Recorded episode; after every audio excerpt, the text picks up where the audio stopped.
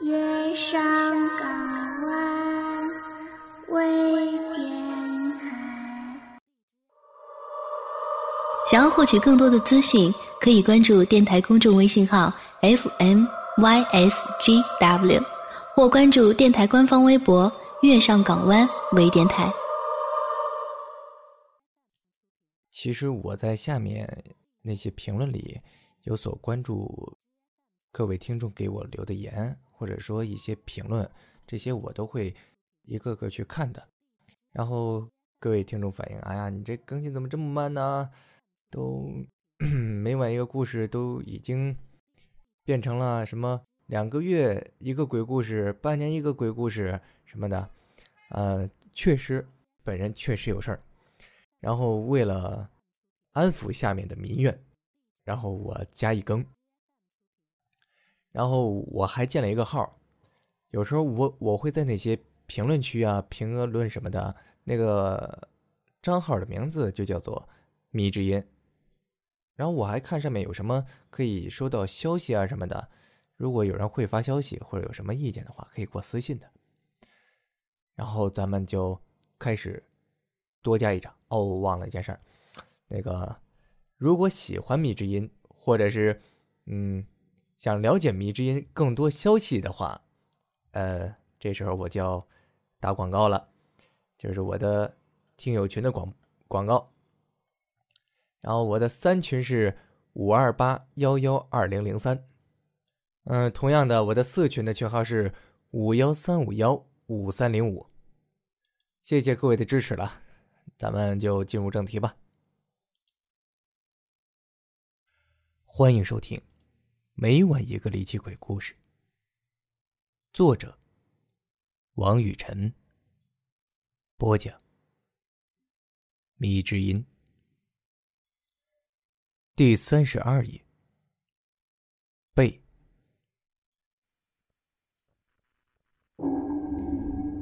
天气之好。倒是很适合出外旅游，不过在五一出去游玩的就不是你去玩旅游，而是旅游玩你。准确的说，是那些守着祖业产业的懒汉们，喜欢做着一锤子买卖的人，上山收钱，下山要买票，即便是上了厕所，也要逼着你买一卷卫生纸。我要小便，你和看厕所老头争执。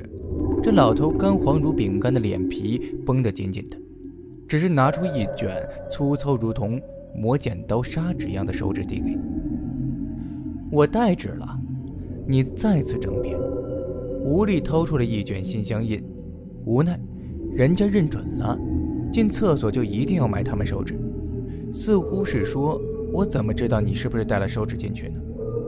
这种规定感觉就像是酒家不准自带酒水一般，听上去很有道理。前文只是笑谈，不必当真。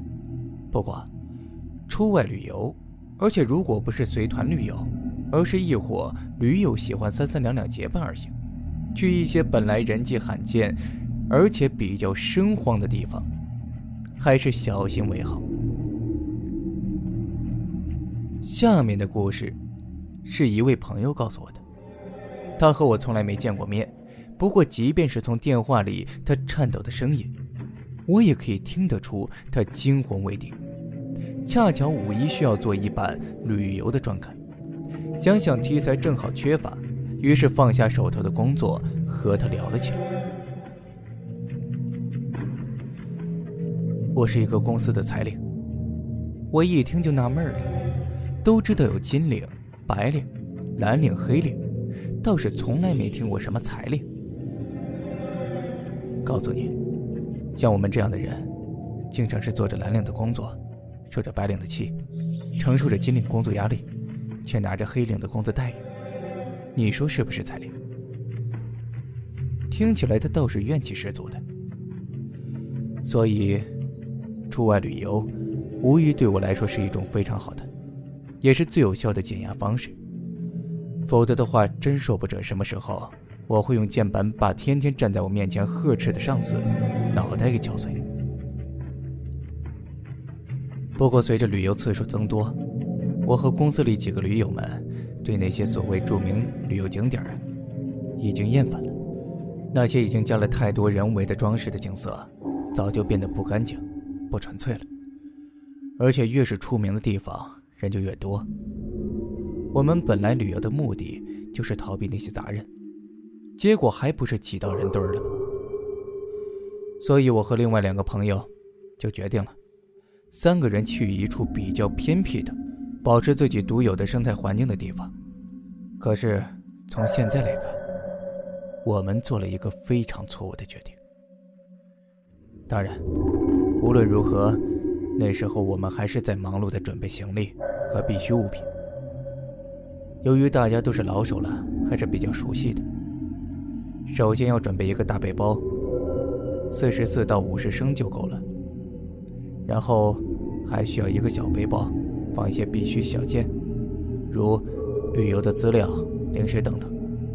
另外，笔、燃烧弹、指南针、折叠伞、雨伞之类的，也是要带着的。还有一些常用的药品，如止血贴、纱布、绷带、喇叭牌的正露丸、祛风油、感冒药、曼秀雷敦薄荷膏。他居然开始向我说起他的旅游常识，所以我不得不咳嗽两声。打断他的话。啊，不好意思，我说过头了。他尴尬的笑了笑，不过却非常的苦涩。我们三个人准备好东西，又对准备去的地方、天气以及风土人情做好了准备后，就出发了。很遗憾的是，我至今不想告诉你，我具体去了哪里。因为我实在不想让更多好奇的人受到伤害，或者说，我自己也无法描述那里的状况，只知道大概是湘赣交界的一带吧。那时候天气已经非常炎热，不过对于经常在外单独旅游的我们，并不觉得难以忍受。一行人很顺利沿着地图的指示前进着，我们并没有特意的规定方向，只是随意的旅行。希望可以融入大自然一些。可是我们忘记，长期生活在钢筋水泥堆里的我们，已经没有了自我保护的能力和对危险的敏锐嗅觉。在经过一片丛林的时候，我的一位队友忽然被蛰伤了。他并没有看清楚是蜜蜂还是马蜂，或者是其他带着剧毒的昆虫。这种程度的伤对我们来说是小儿科。既然准备好了脱离团队旅行，被蛇咬、被风蛰，早就应该计算在内的。可是我忘记了，不是每个人都能适应风毒，好比青霉素。可能你去年没事儿，但今年体质发生了变化，就过敏了。有些风毒会进入血管，会发生过敏性的休克，以致死亡。虽然我和我另外一个人。连忙用消毒针将钉在肉内的刺给拔出来，然后用力捏住被蛰伤的部分，用嘴反复的吮吸，以吸出毒素，并且涂抹了一些药。可是他状态并不好。十五分钟后，脸色开始变青，呼吸也变得急促起来。被蛰伤的地方红肿的像馒头一般大小，他的脉搏和心跳都开始下降。我的力气比较大，所以只好背起他来，赶紧寻找当地人。既然他们在这里生活，自然对风毒有办法的。还好没走多远，我们看到了一处建筑物坐落在整齐却又稀疏的村落。不过那里土壤却非常的柔软。当我背着朋友踏上那块地的时候，感觉踩在了一块厚厚毛绒地毯一般。低头一看。土都是红的。村里的人并不多，不过还是非常的热情。他们对我们的来到非常的诧异，看得出已经很久没有人来过了。果然，依我所料，他们对治疗风毒很拿手。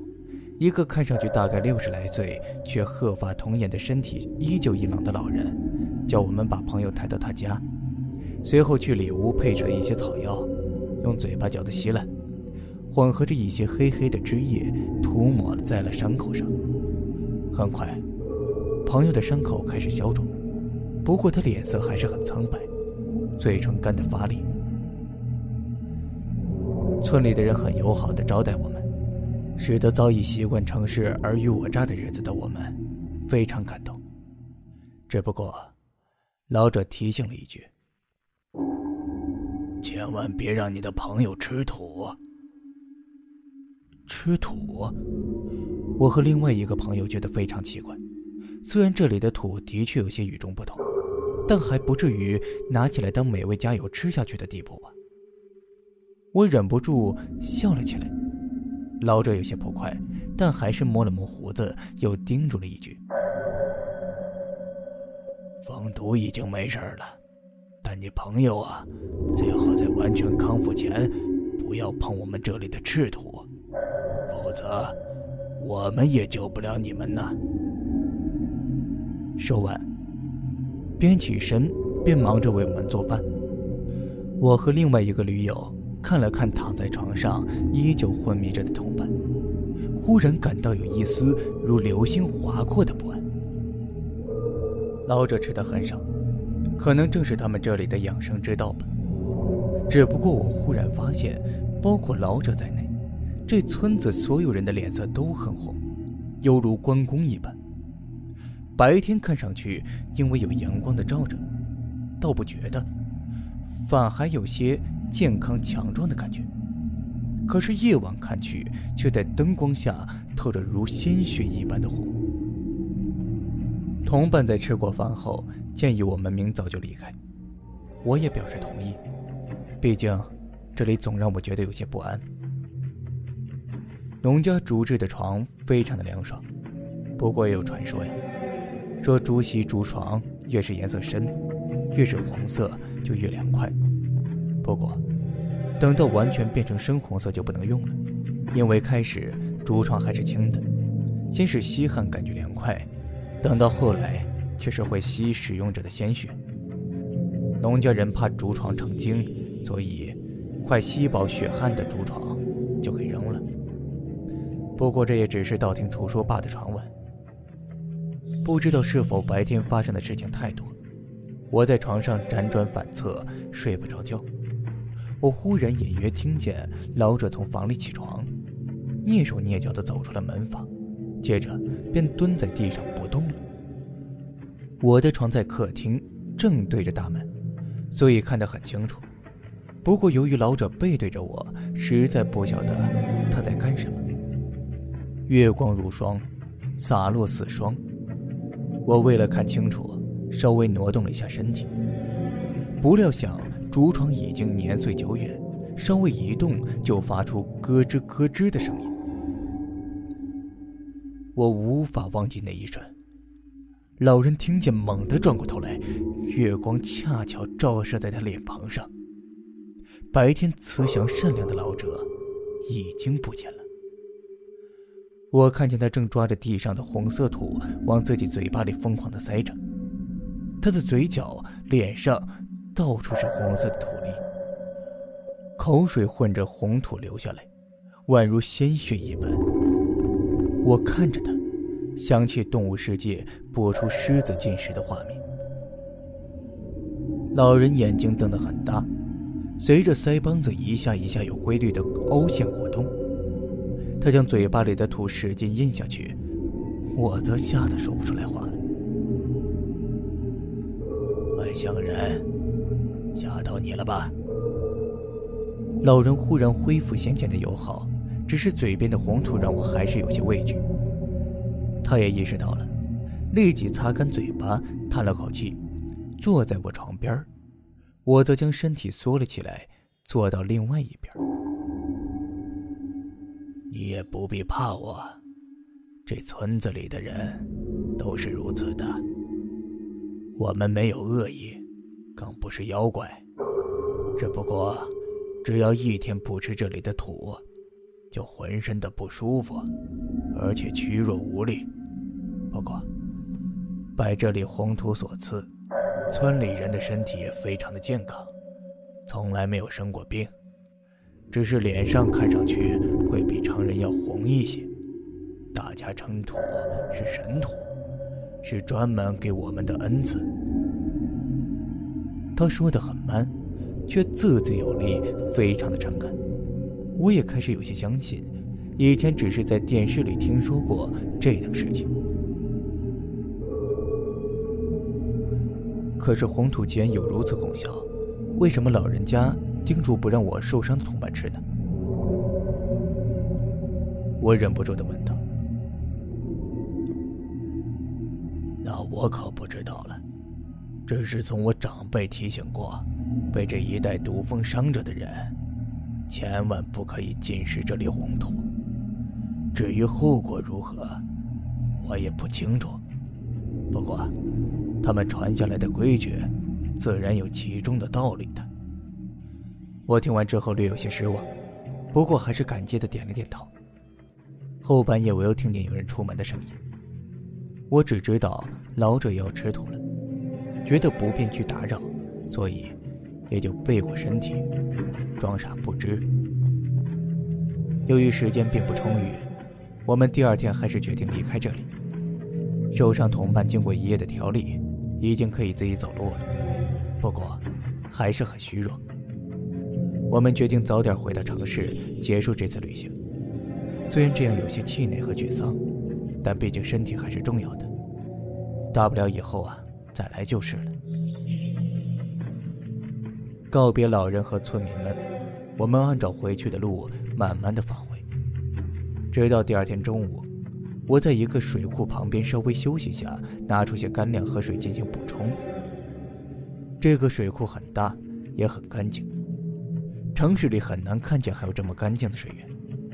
我甚至可以看见水底的石头和鱼。我正在观赏着四周的景色，却没有注意到被蜇伤朋友没有吃太多的东西，而是从自己随身带的旅行包里取出了一个包裹，整整齐齐的塑料袋。我还以为他自己留了些好吃的，单独藏起来，于是笑了笑，不再理会。可是，我看见他从塑料袋里拿出的是一捧红色的土，那是那个村庄的土，是老者再三叮嘱我们别让他吃的东西。可是，他是什么时候挖的？难道是昨天晚上？还没等我多想，正要冲上去阻止他，朋友已经将一巴掌黄土塞进了嘴巴，随便的咀嚼了几下，然后使劲吞下去，接着露出一种非常满足的神情。你疯了！我大声的吼道，接着抢过他手中的袋子，可是他却拼命的从我手中想抢回那个塑料袋。他的力气变得出奇的大，即便是身体健康的时候，他也从来未如此过。好吃，真好吃，你应该试试。什么鱼翅、鲍鱼，都滚蛋，这红土才是宝贝，就像是神仙的食物一样，吃下去伤痛啊、疲劳全都没了。吃啊，吃啊！他笑嘻嘻的，嘴角淌着口水。就像精神病一样，一边抢过我的袋子，一边抓着土大口吃起来。旁边另外一个伙伴已经呆滞了。忽然，他也抛掉手中的干粮，试探着抓了一下，吞下去。紧接着，他也疯狂了，和受伤的朋友开始抢红土。两个人就像两只见到一块肉骨头的饥饿的野狗，打起架来。抢到了一半。先前被蜇伤的那个人忽然高高扬起了脖子，就像打鸣的公鸡一般，怪叫一声，喷出口中的红土，不停地吐着白沫，全身抽搐地倒在了地上。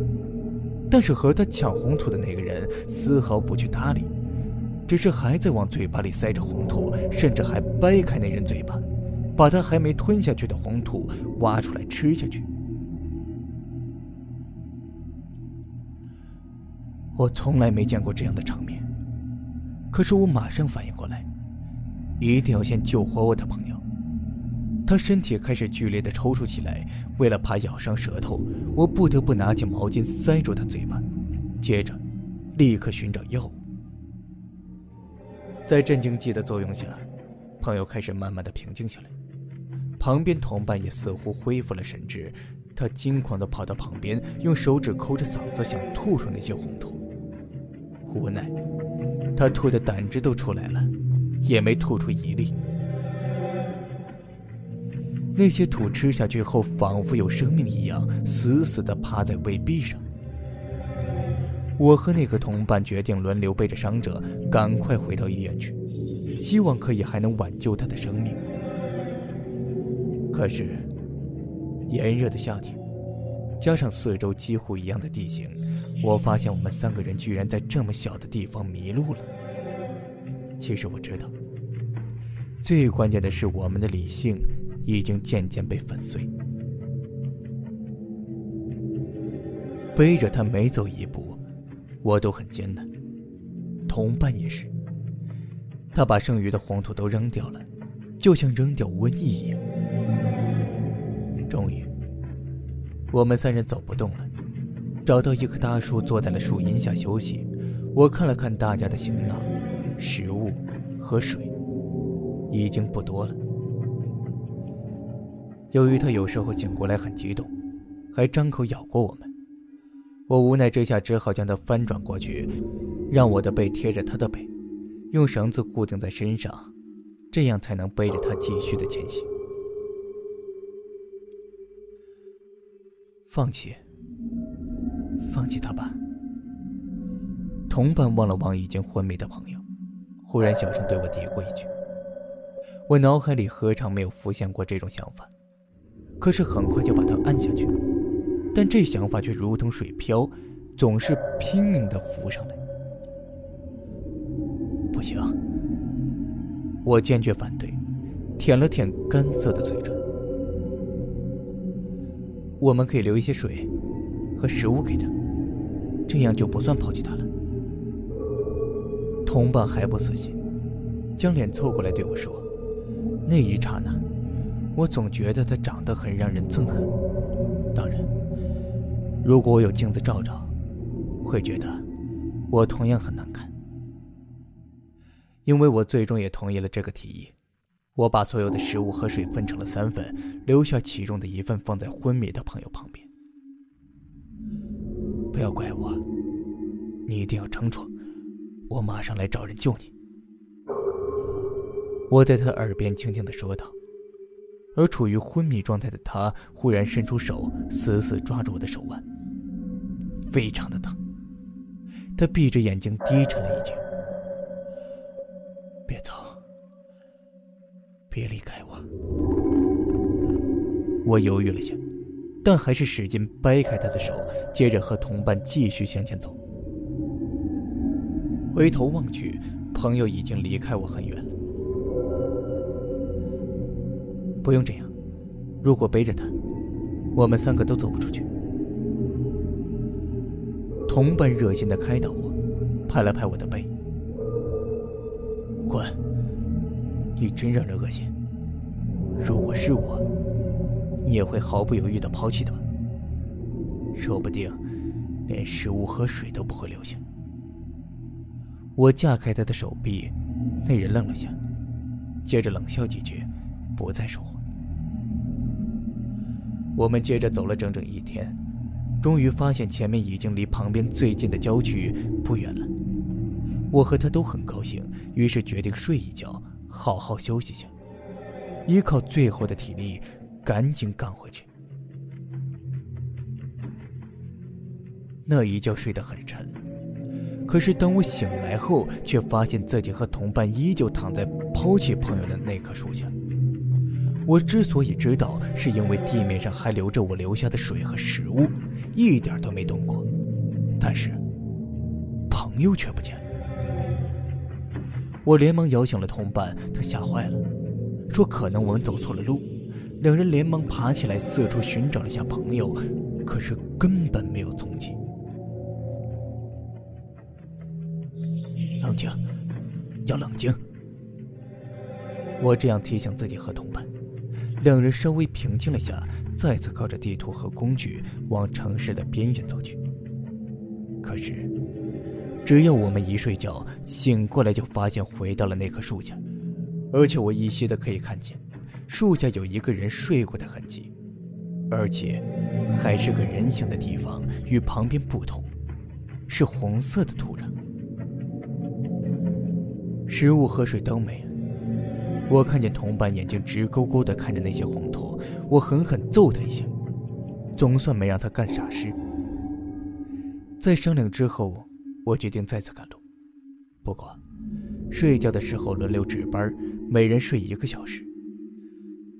走了一天之后，我们直到一个荒芜的旧房子可以休息。入夜后，我们躺下，每人一小时，虽然有些麻烦，但却是最好的方法了。大概两点的时候，是我值班。长途的跋涉已经让我不堪重负了。还好平时锻炼起到了作用，我还可以支撑下去。不过，眼睛依旧在互相的打架。当我将睡未睡的时候，忽然听到门口的声音，我闭上眼睛，只留一条缝隙观察着。这里夜晚的天空很明朗，所以还是可以看得比较清楚。不过我宁愿当时我是个瞎子。我原以为是路过的旅行者，或者是附近的猎户，要么是一只野兽，我都不会害怕，让自己觉得无助。可是我偏偏看到最不愿意看的人，或许已经不能称他为人了。我的那个朋友，脚步蹒跚的扶着墙壁，靠近躺在地上的我们两个。借着外面不多的光，我可以看到他脑袋如同一个剥开了皮晒干的芒果，脸已经开始腐烂，干枯如同缺水的树枝，已经开裂，而且脸皮一片片的拉拢下来，而嘴巴却鼓鼓的，一下一下的蠕动。我知道，那里面一定是黄土，因为他每走一步，嘴边都掉落一些红色的土渣下来。他面无表情，走向躺在我床边的朋友，然后机械地将他提起来，倒过来背在背上，背靠着背将他背去，接着迈着同样的步伐，慢慢走了出去。我努力控制着自己牙齿，死死地咬着，避免他们因为颤抖而发出声音。临出去的时候，他回头望了我一眼。我终于知道为什么我和同伴无论走多远都回到那棵树下。不知道多久，我迅速跳起来，任何一样东西都不去收拾，立即跑出屋子向外奔跑。天快亮的时候，我终于看见了一户冒着缕缕白烟的民房。我冲过去，看见一个农夫正在生火做饭。终于，我昏了过去。醒来的时候，我已经来到这当地的医院。我不愿意去回忆那些事情，我也不知道我的朋友将那位同伴带到了哪里。总之，那七天几乎成了我这辈子最想磨灭却又印象最深刻的日子。那人终于说完了，我们两个握着听筒，沉默了很久。不过，还是他打破了僵局。你知道吗？我一直在寻找那个村落，可是一直都没有再遇见过。我的两个伙伴也杳无音讯，警察把他们列入了失踪人口。他们的亲人不止一次质问我，为何只有我一个人活着回来？所以，虽然我没事但是我却最痛苦。几乎每晚都能梦见他们两个，口里散满着红土，站在我的面前。说到这儿，他已经泣不成声。我安抚了他几句，才使他稍微好点。挂了电话，我不禁想到，究竟有多少人在那种情况下还可以义无反顾地背起自己的朋友继续往前走？或许背起不仅是一个人。更是一份信任，或者说，是责任。可是真的面对这种情况，我会选择背叛他，还是选择背弃他呢？或许，这对很多人来说都是个无法选择答案的问题。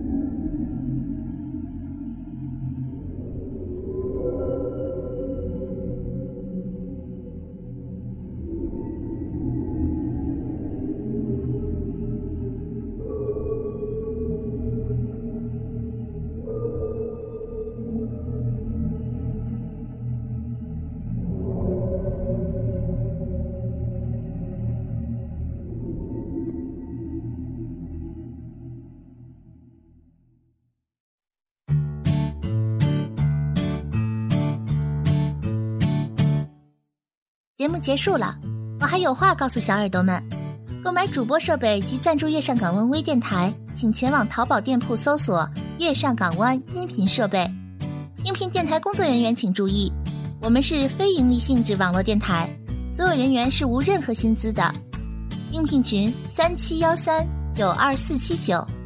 收听更多节目，下载月上港湾 APP，关注新浪微博及贴吧“月上港湾微电台”。